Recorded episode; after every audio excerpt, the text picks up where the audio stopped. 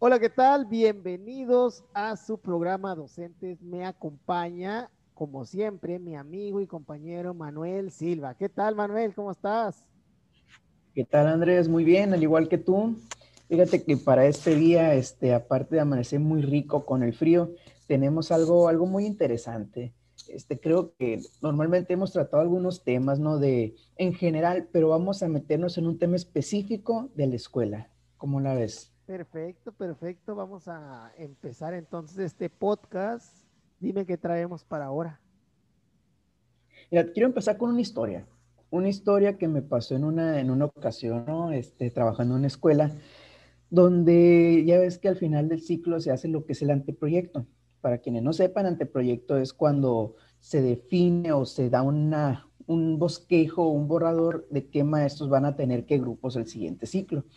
Entonces, pues la directora hizo el anteproyecto y hubo muchos maestros conformes en ese momento, muchos que, que los habían cambiado de los grados, de, de, los que estaban acostumbrados y decían, no, maestro, es que yo soy muy bueno para este grado, soy muy buena para este grado, y la directora decía, no, es que aquí, o sea, todos tienen que saber de todos, porque si no, nos acomodamos. Y de ahí nace la, la, pues el tema de hoy, Andrés. Especialización o diversificación. Pero antes de que tú me digas de qué estás a favor o de qué, si estás a favor de la diversificación o de la especialización, pues ahí me gustaría que viéramos los pros y contras de cada uno. Ok. Empezando primero con lo de un maestro, a lo mejor ¿Cuál los pros y contras de, la diversificación? Muy bien, muy bien, la diversificación. Estamos hablando de, primaria, ¿no? Está como que muy enfocado a, nuestro, a nuestro nivel y entendemos por especialización a aquel maestro que está solamente en un grado, ¿no? En un grado o en dos grados similares, quinto, sexto, primero, segundo, tercero, cuarto. Y en en diversificación a, un maestro que anda o que da cualquier grado, ¿no? Que este está dando, puede dar un sexto, un primero, un tercero, hacia cualquier eh, esquema sin ningún tipo de, problema. Nomás para aclararlo, ¿no? Para nuestro público un poquito de, de dónde nos estamos ubicando. Bien, entonces pros y contras de la especialización.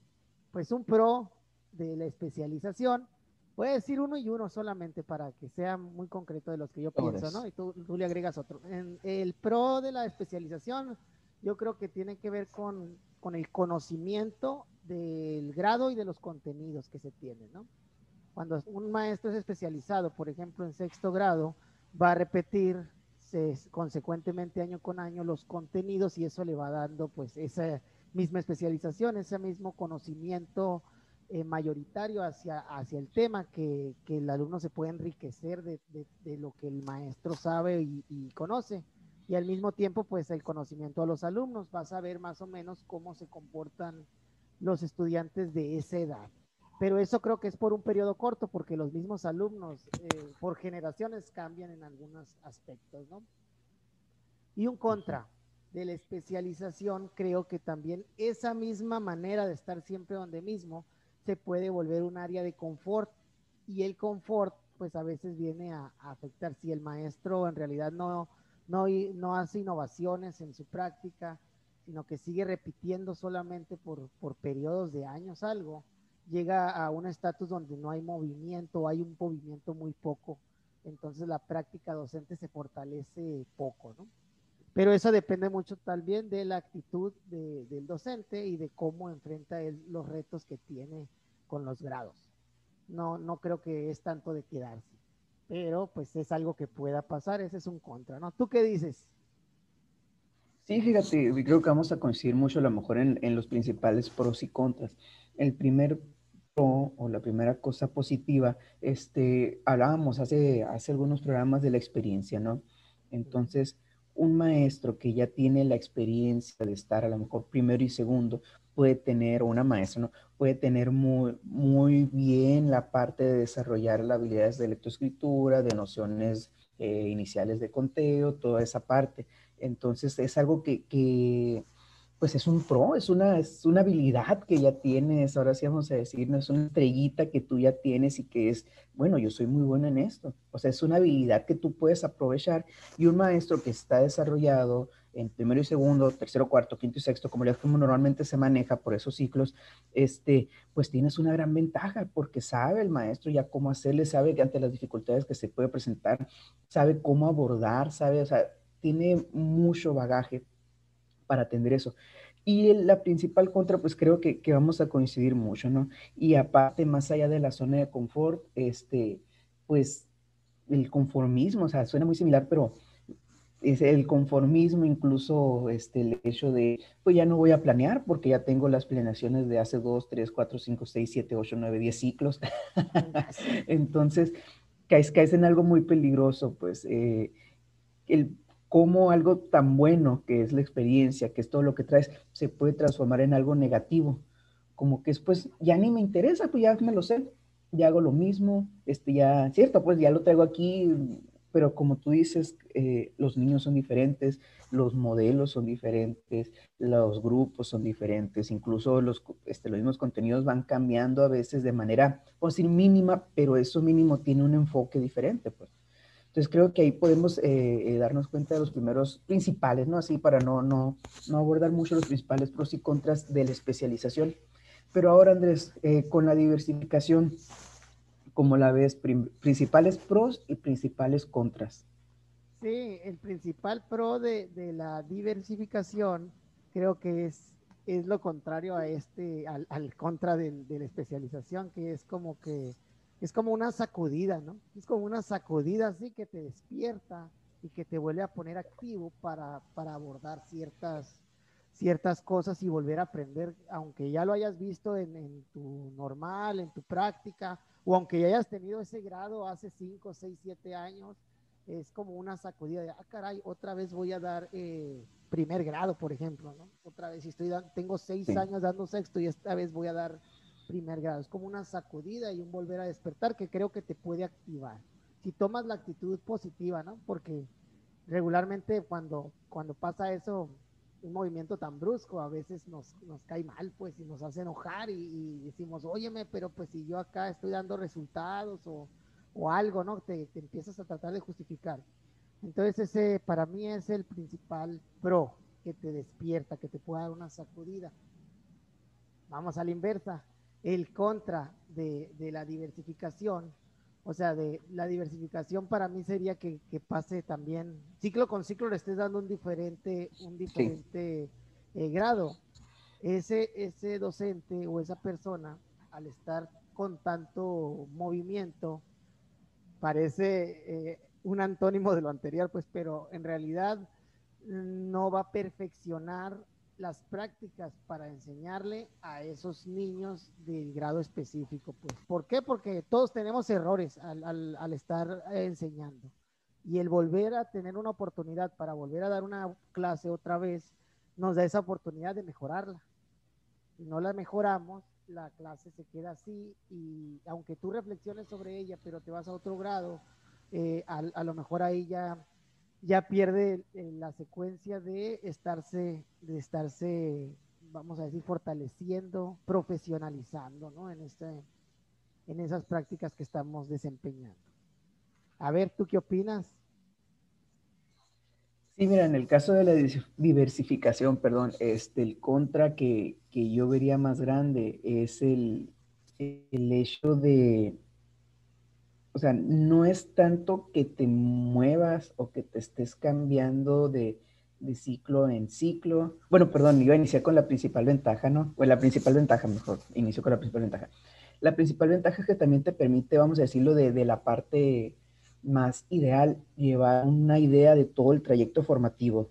O sea, te hace una idea de cómo lo que se ve primero, se, está ligado con lo de segundo, a lo mejor lo de primero está ligado con lo de tercero, cómo esa vinculación existe y ese proceso, ¿no? Vamos a citar un, panorama más amplio de cómo se, lleva a cabo ese proceso de, de, aprendizaje en los niños. Y es muy padre porque dices, wow, es cierto, esto que las nociones iniciales de, de, conteo o el conteo que lo quiero transformar en suma, veo cómo en tercero ya tiene otra connotación y empezamos con el algoritmo. O sea, esos detallitos te permite conocer y es algo muy padre. Pero ya como la principal contra este, de la diversificación, está, o sea, no es que estés de grado en, en todos los ciclos, sino que en qué momento te afianzas en un grado o en qué momento puedes desarrollar un estilo, porque son diferentes los estilos que tienes que tener. Con los niños chiquitos de primero y segundo, tienes que ser, este, yo decía, no, el papá de los pollitos prácticamente. O sea, tienes que ser el papá de los pollitos, bueno, dependiendo de tu estilo de, de, de enseñanza. En tercero y cuarto ya es otra, y en quinto y sexto tienes que ser otra, porque ya estás preparando a los niños para diferentes este, etapas en primero y segundo los viene recibiendo de dejar su casa en muchas ocasiones cuando no fueron a preescolar. Y en quinto y sexto tú ya los tienes que preparar para una, un contexto muy diferente, donde solamente van a, ya no van a tener un maestro, sino que van a ser muchos, donde a lo mejor van a estar un poquito más desligados, donde se van a poder enfrentar a muchas situaciones ya de la adolescencia. Entonces, son perfiles muy diferentes. Y siento que esa es la principal desventaja de, de la diversificación que no te alcanzas a afianzar un estilo o no puedes determinarlo si no has tenido más de un ciclo o no has tenido varios ciclos en ese, ciclos escolares, no, en ese mismo grado. Pero bueno, Andrés, ya vimos los, los pros y los contras. Ahora pues vamos a ir con la parte, yo creo que la opinión personal para ti. ¿Qué es mejor, tener maestros especializados o diversificados? O para ti, ¿tú qué preferías? O sea, bueno, es que si decimos que preferimos, no creo que tenemos la respuesta más clara, ¿no? Pero ¿tú qué crees que es mejor en, en la parte ya de la escuela en su funcionamiento?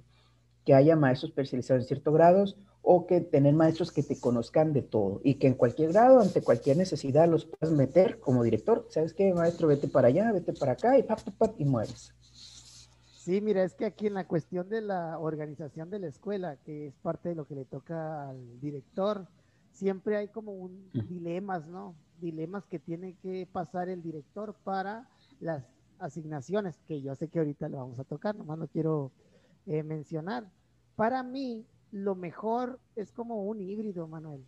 O sea, como un híbrido, como que si te conozcas a ti, sepas, la verdad pienso que más lo del grado, de qué grados dar, depende mucho de la personalidad del, docente, de lo que a él le gusta y lo que a él le, le apasiona como, como maestro, como persona, ¿no? Y lo hablábamos así la vez pasada, que tú eras un maestro más de quinto y sexto y yo soy un maestro más de, primero y segundo. Y tenemos un enfoque hacia, lo que, hacia los grados que vamos a decir que no se dice coincidir, sino que como que preferimos, ¿no? Entonces, eh, creo que, pero también no, no, me gusta mucho lo de encauzarse en un solo grado. Pues entonces yo diría, eh, conócete, a lo mejor primero conoce una, manera sería, conoce los grados, trata de dar los primeros años de, tu carrera profesional, varios grados todos para que puedas identificar cuál es el que más te gusta. Después, encasíllate un tiempo en ese para que te especialices, pero no te amarres ahí, sino que cada tres, cada cuatro años cambia para que eh, puedas eh, mejorar tu práctica y también desempolvarte de, de lo demás, ¿no?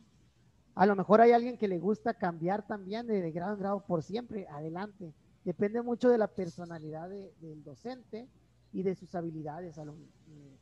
porque hay, como te digo, quien nos gusta ciertos eh, tipos de, grado por, la, por los niños y por las prácticas que se dan en ese grado. Y hay otros que les pueda gustar estar cambiando. Pero para mí el híbrido, ¿no? En, en etapa temprana de carrera, prueba por todos lados decide, estate un tiempo y luego de vez en cuando salte de tu área de confort y regresa. A ver, ¿tú qué dices? Describiste el libro que se aplica en las escuelas, ¿no? El interino ponlo donde sea y el de base que se quede donde mismo siempre.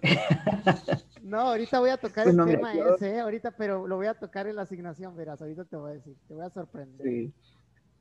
Ah, ok, no, fíjate, yo sí estoy muy, muy marcado. Yo estoy totalmente a favor de la, de la especialización bien entendida, ¿no? No, no esté cayendo en conformismos ni nada de eso. Decía yo, platicaba antes un ejemplo, fíjate qué tan antes era el ejemplo que ponía el chicharito como, como ejemplo, cuando era bueno. Decía, si tú tienes a la selección de México, vamos a decir, ¿no? Tienes al chicharito, o sea, ¿dónde lo vas a poner? Pues por supuesto que delantero, porque de portero, de portero no te sirve de nada. O tienes a Ochoa, en este caso el portero, ¿de qué te va a servir de delantero? Entonces, este, tú los puedes tener en donde no son y no te van a rendir como deben, pierden todo su valor, es donde se pierden toda su habilidad. ¿Y si tienes a Jorge Campos? No, pues Jorge Campos era un caso especial que en la escuela tenemos Jorge Campos también, maestros que son, yo recuerdo una maestra, la maestra Maribel, ¿no? Buenísima en, en, o sea, de primero y segundo, en quinto y sexto, este sí, la maestra Maribel, al Rolito y todos ellos, un saludo. Este, ay, te digo, y, y yo ponía este ejemplo, o sea, yo sí soy totalmente a favor de la especialización, pero como tú dices, es que ya hubo una formación previa. Eh, y tomando esta analogía de, de los jugadores de fútbol, el Chicharito, bueno, Raúl, este vamos a poner ahora, no, ya no el, ya no el Chicharito. Este, Raúl, pues obviamente cuando su carrera joven, cuando estaban entrenando, cuando estaban apenas antes de salir al profesionalismo, este, pues practicaron diferentes posiciones y empezaron a conocerse y vieron dónde eran mejores. Y es así que también los maestros, desde que estás practicando, tú te vas dando cuenta. o sea, tú ya vas con las prácticas que tienes, te vas decantando, te vas orientando hacia este, me gusta más por muchas cuestiones. Y yo siento eso, pues que, que no rinde lo mismo, que no se desaprovechamos habilidades, desaprovechamos talentos para, para los mejores fines. Es como si tú quisieras, o sea, tú tienes varios carros y tú quieres usar el Ferrari para labrar la tierra y quieres usar el tractor para jugar una carrera. O sea, para mí viene siendo algo similar, pues, desaprovechamos sus talentos, que también es cierto. O sea, la misma, el, el, riesgo que conlleva la especialización es que te puedes adaptar y quedarte. Y al menos yo, pues sí, por mí, yo lo llegué a vivir. Este, yo mi último año, este, como maestro frente a grupo, yo sentí que tenía un grupo muy bueno, me lo llevé de quinto a sexto y si caes en una zona de confort, o sea, que a gusto porque es algo que ya conozco, eh, un grupo que, que, manejo bien, entonces sí como que te, te confías, vamos a decirle así. Pero pues, este, la, me gustó la parte del híbrido, pero yo siento que tendría que ser en parte, o sea, mi postura sería especialización, sí, muy marcada, pero dejando este espacio abierto y flexible ante las necesidades. Y combinando un poquito tu propuesta, vamos a decir, dura muchos años quinto y sexto, y de repente o sea, vete un poquito a cuarto, ponle nota si te vayas a primero, porque es, te, a lo mejor te destantearías no mucho, pero quinto y sexto y vete un poquito a cuarto a lo mejor para que, a ver, acuérdate un poquito cómo está el proceso, o al revés, primero y segundo, vete un poquito a tercero para que veas hasta dónde los vas a enfrentar. Oye, está bien, me gusta esa propuesta, Manuel. Oye, y también te iba a decir, pero ahí cuando ya estás cambiando de grado, yo, yo me estaba refiriendo mucho a la especialización de maestros, que sí los hay, que se quedan en sexto y que están en sexto, sexto, sexto, sexto, sexto. Sí, cuando estás yéndote de quinto a sexto y te estás llevando al grupo, para mí es una muy buena estrategia. ¿Por qué? Porque preparas al grupo, pues en, quinto grado lo conoces, lo preparas, y en sexto ya no pierdes tanto tiempo en conocer a, a los alumnos y, y, pues puedes abordar los contenidos de la manera que ya sabes que te funciona porque ya tuviste un año previo, aunque es con nuevos contenidos. A mí me gusta mucho el modelo de, de intercalar eh, los grados. Entonces, eh, coincido contigo, coincido contigo, sí. en realidad, sí, y a lo mejor, por ejemplo, cinco años, cuatro años diste sexto, ya cámbiale, pues vete a un cuarto, vete a un quinto y luego sexto. Pero, o sea, encauzarse en un solo grado. Pero si te encauzas. y a lo mejor para quienes nos escuchan de. tan, tan marcado, ¿no? De otra parte, piensa, pueden pensar que especialización, porque decimos especialización quinto y sexto, primero y segundo, tercero y cuarto, porque así se maneja mucho la primaria, pues. La primaria se maneja por ese ciclo. Y a lo mejor es cierto, especialización como tal puede ser el maestro de puro sexto, el de puro quinto, el de puro cuarto. O sea, aquí a lo mejor manejamos como especialización esos grados porque son muy marcados, pues. Sí, que si tienen, características. Está bien, sí, así me gusta. O sea, pero cuando dice especialización pura, podríamos, eh, solamente primero, maestros que dan puro primero. Y son buenos para darlo, eh, y tienen eso, pero creo yo que a lo largo del tiempo pasan al, al, al, confort y a, a, repetir las mismas prácticas y a veces no las cambian y cambiaron los niños y empiezan a, los fallos. Pero bueno, seguimos con, con la agenda, Manuel. A ver. Sí, sí, igual eh, no creas que me desagrada la especialización en un grado, o sea, sería lo mismo, a lo mejor permanece tres, cuatro ciclos en sexto o en primero y cámbiate uno a, segundo o a quinto, ¿no? O en tercero y cuarto también, ¿no? O sea, tres y uno a lo mejor pudiera ser una buena proporción. Tres años en uno y vete un poquito al, siguiente grado inferior o superior para que te des una idea y, te desempolves, vamos a decir así. Pero pues bueno, Andrés, estás mencionando ahí un poquito. O sea, para ti, ¿de qué debe depender la asignación de grado? Vamos a ver, tú, tú ya fuiste director, ¿no? Este, no, no sé si te tocó la parte del anteproyecto, pero para ti, y era una escuela muy chica, ¿no? También la, este, la Julio Eso lo facilita muchísimo. Pero los casos, de, digo, en la escuela que pasó esto éramos 15 maestros, entonces solamente frente a grupo. Entonces, ah. para ti, ¿de qué debe depender la, la asignación del docente a los grupos o de los grupos al docente? Porque puedes manejarlo también muchas veces así.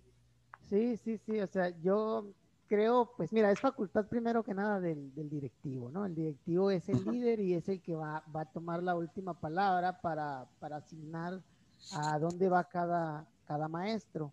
Claro que, si lo hace de, una manera autoritaria, probablemente eh, va a tener problemas porque es, eh, es, un equipo de trabajo y tiene que saber jugar con sus piezas, ¿no? Es como un ajedrez y tiene que saber jugar con sus piezas para que sus docentes pues estén conformes, contentos y, que puedan darles el mayor rendimiento. Y aquí es donde empieza realmente para mí el siguiente ciclo.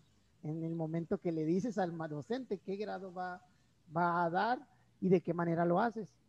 Eh, si lo haces de una manera, mm, vamos a decir, ay, no me acuerdo, pues como en equipo, ¿no? Conversada, dialogada con los docentes y puedas tú dar al, docente el grado que él, vamos a decir, por, por, afinidad quiere, pues va a estar, sí, ojalá se pudiera con todos, ¿no? Pero va a llegar el momento en el que vas a tener que convencer al, al, docente para que esté en ese grado, porque no todos pueden dar cuarto, no todos pueden dar tercero, todos tienen que estar en un grado que, que les guste.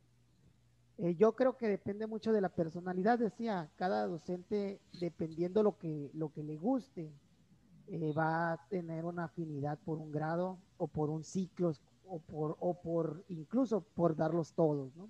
Porque tenemos también ese tipo de, docentes. Y en, la, y en la asignación, pues, eh, va a depender mucho también de, la relación y del trabajo que hace ese docente para dar la, la asignación el directivo, para que el directivo lo asigne a tal o cual grado. Que aquí pasan algunas incongruencias que me gustaría también comentar. Por ejemplo, tienes el docente estrella, ese docente estrella que a todo le dice que sí al director, a todo le entra siempre, anda dispuesto. Y ese, eh, sabes tú como director que lo puedes poner donde quieras porque te va a decir que sí.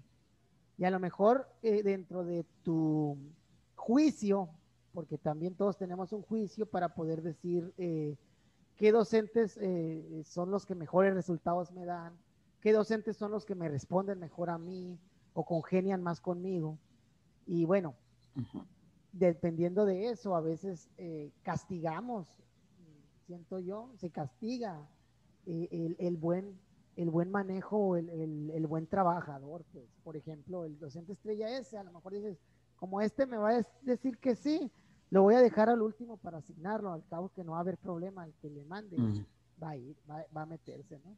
Entonces, eh, ahí hay, o cuando te llega una convocatoria, por ejemplo, ¿no? Y el directivo dice, ah, se lo voy a mandar a, a Juanito porque él sí me va a mandar los resultados. Entonces, ese docente, tracas que tracas, está saturado siempre de trabajo. Y él puede ver también de que, oye, mis compañeros, porque que, que no les mandan, o a veces dice el que hace, el que se hace concha, eh, recibe, recibe mejor trato, porque no quieren problemas con él, eh, lo asignan al grupo que quiere, entonces eh, estoy en contra de eso, estoy en contra de eso. Para mí, lo primero sería evaluar el trabajo que se está haciendo, ver los resultados que está teniendo y de ahí empezar las conversaciones con los docentes para pedirles qué grados quieren y, si un docente con buen desempeño quiere probar un nuevo grado, yo, yo le diría que sí. Y, me voy a meter en problemas en, la asignación con los demás, pero bueno, de ahí va a depender. Lo mejor, lo mejor es que cada quien decida su grado, pero al final tienes que empezar a hacer labor de convencimiento, ¿no? porque pues no todos pueden dar el mismo grado. Y va a llegar el momento en que dos quieran el mismo y vas a decir, bueno, ¿a quién le voy a dar? Es ahí donde tienes que, ver por, por los buenos resultados. Aunque también el director ve por los problemas que pueda tener en el ciclo, ¿no? Al poner a cierto maestro en un grado difícil. O dejar al interino, como dijiste tú, que yo no lo haría, dejar los interinos en primero y segundo grado. Para mí eso es un error. Para mí eso es un error porque lo vas a arrastrar el problema principalmente por la falta de experiencia de, del interino. Cuando es nuevo, a lo mejor llega un interino que sí los ha dado y no va a haber problema, que conozcas. Pero ahorita pues los interinos que te están llegando no son interinos locales, ¿no? Vienen de diferentes otras partes. En realidad no va a conocer muchas cosas de, del contexto de la escuela. Bueno, por ahí mi punto de vista, Manuel, no sé si te enredé más con la asignación, pero... No, no, no, está bien. Y ahí un detalle, o sea, nada más antes de, lo que te iba a comentar, este, o muchos ni saben quién es el interino y ya lo asignaron. O sea, primero, no saben ni quién es, o no está asignado el interino, todavía no se sabe si va a ir, pero ya está para primero apartado. Pero pues sí, este, o para el, para el grupo, Manuel, antes de que empieces, o para el grupo, que tiene más problemas de disciplina. Sí. Dice que nadie lo quiere, ahí lo asignan. Y el problema es que, pues no vas a poder dar una solución, ¿no? Pero también, la, si te digo, si te vas a la otra parte, tengo este maestro excelente en el control, voy a meterlo este año a este grupo, pues el maestro también la, la pueda sufrir, dice, ¿por qué si tanto que me esfuerzo yo por tener control en mis grupos para que para que me, como cuando me vean como especialista en esto, me van a estar empezando a dar los grupos descontrolados, pues también es mucho desgaste, eso es de lo que más desgasta al maestro. Por eso es algo bien, bien complicado, ¿no? Es un dilema muy bueno. y sí, y sí pasa. Adelante, Manuel, ahora sí.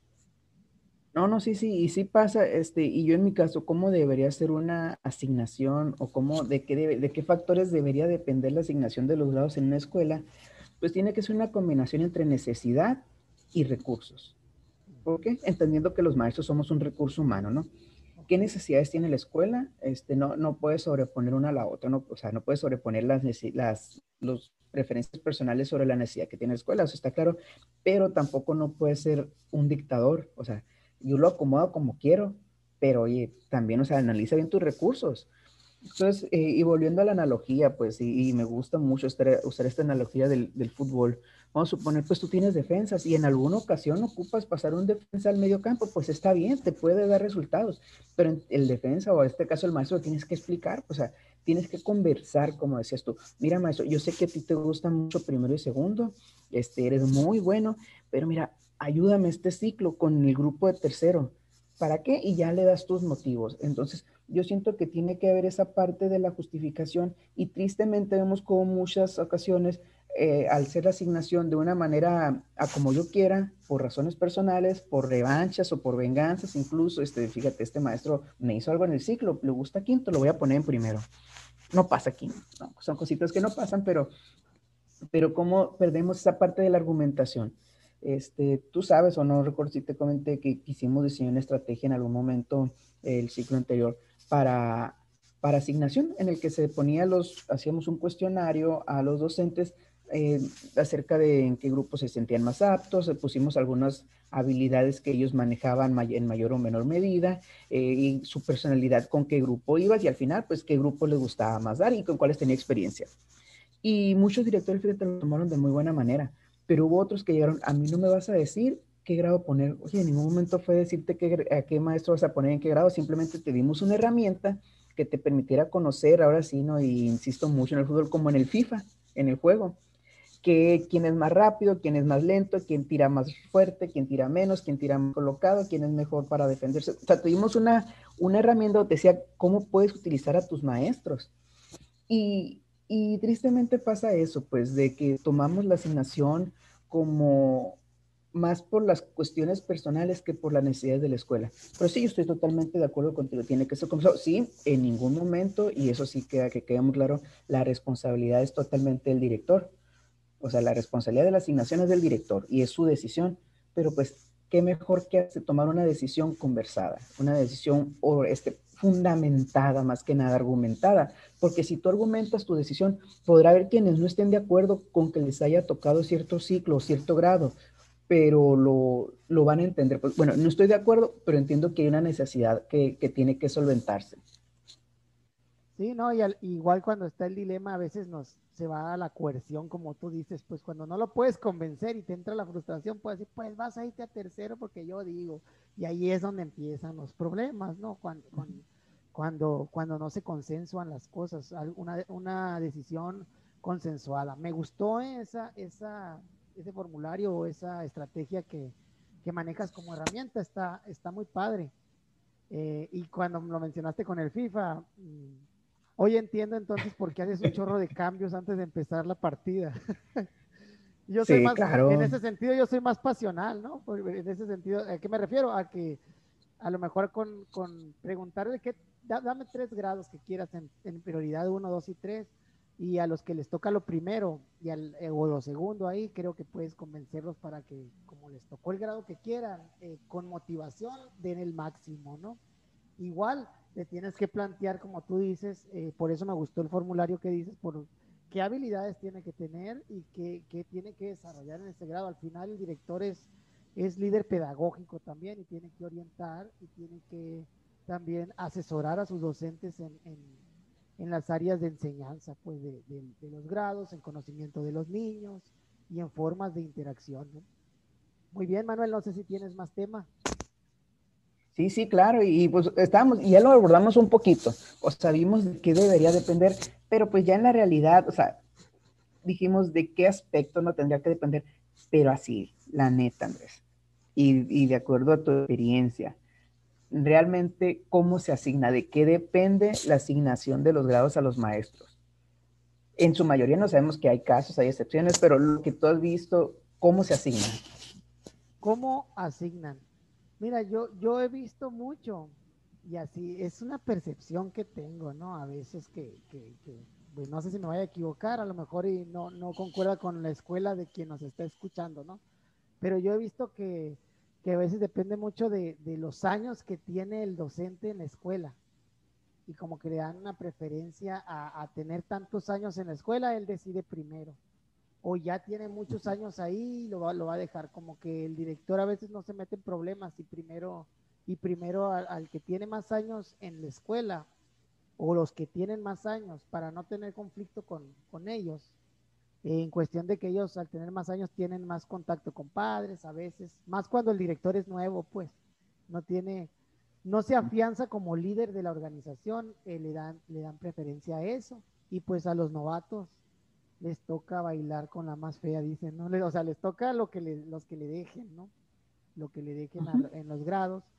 Mm, y pienso que es eso, ¿no? Pero también creo que en, la mayoría o en, en, muchos casos es así como te digo, ¿no? Una decisión consensuada cuando ya el líder está afianzado en la escuela, que tiene muchos años en la escuela, pues va y pregunta con sus docentes y los, y los puede asignar con, conforme a su necesidad. Y conforme a su necesidad, ligado con la preferencia de, del docente. Porque acuérdate que también las escuelas tienen, y lo vimos en algún momento, eh, una madurez en las escuelas dependiendo si el equipo tiene mucho tiempo ahí, si el director tiene mucho tiempo ahí, todo eso también juega un papel para, para llegar a estos dilemas ¿no? de las asignaciones. Pero sí, dentro de, dentro de las prácticas mal aplicadas para mí es eso, darle, darle preferencia a los años en la escuela, por ejemplo, que no tiene ningún valor ni en necesidad, ni en preferencia, ni en habilidad, ni en cumplimiento, ni en nada, ¿no? Simplemente estar ahí, pues. A ver, ¿tú qué dices? Sí, fíjate, este, como dices, la mayoría de las escuelas hacen esa parte, ¿no? La argumentada, este, la mayoría de los directores, y, creo que no hay mucho problema, pero sí hay prácticas muy marcadas. Por ejemplo, digamos, y a mí me tocó, yo estuve en tres escuelas diferentes trabajando, este, y en dos de tres me tocó ser el nuevo yéndose a primero.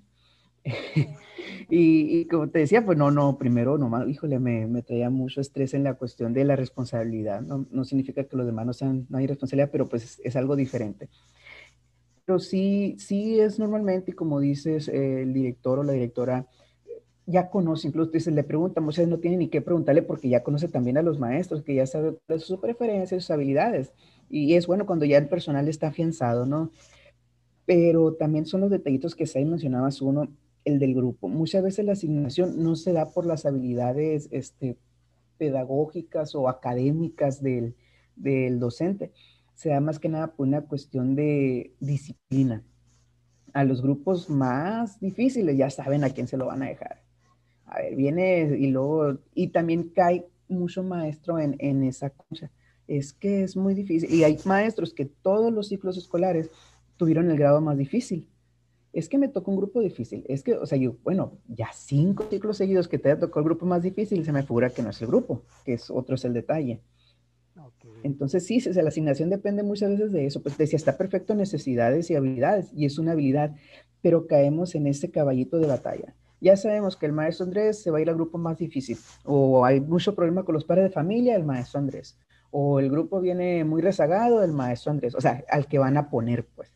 Y, se cae en ese, ese comodín, pues, o sea, viene siendo el maestro Andrés ese comodín, pero no se aprovecha sus habilidades al máximo sino que se usa más para tapar hoyos o tapar baches.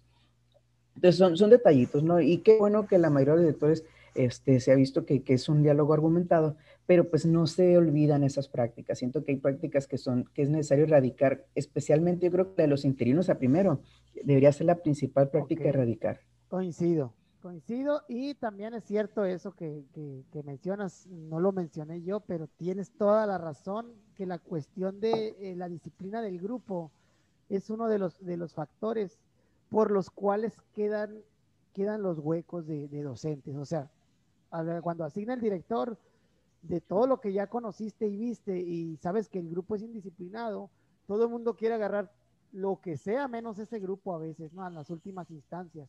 Y ahí pues eh, no se atiende el sentido de, necesidad, sino que se atiende más a, sacar un poquito, a no batallar, ¿no? A, a nadie nos gusta batallar, ¿no? Pero pero el director tendría que tener ese, vamos, ese sentido y esa parte de convencer a alguien que pueda con cierta experiencia, a lo mejor no siempre el mismo, que es ahí donde no me gustaría caer, pues, no siempre al maestro Manuel, al maestro Manuel, al maestro Manuel, a tapar los hoyos y a, corregir los grupos, pero sí tratar de darles eh, un año a uno, otro año a otro, pensando principalmente en en el bien de la escuela, pues, en el bien de la escuela y de la organización, porque dejas al interino a veces eh, en primero, que ese error ya lo mencionaste, o al grupo que más, más difícil, o no al interino, Manuel, a veces al Nobel, al nuevo.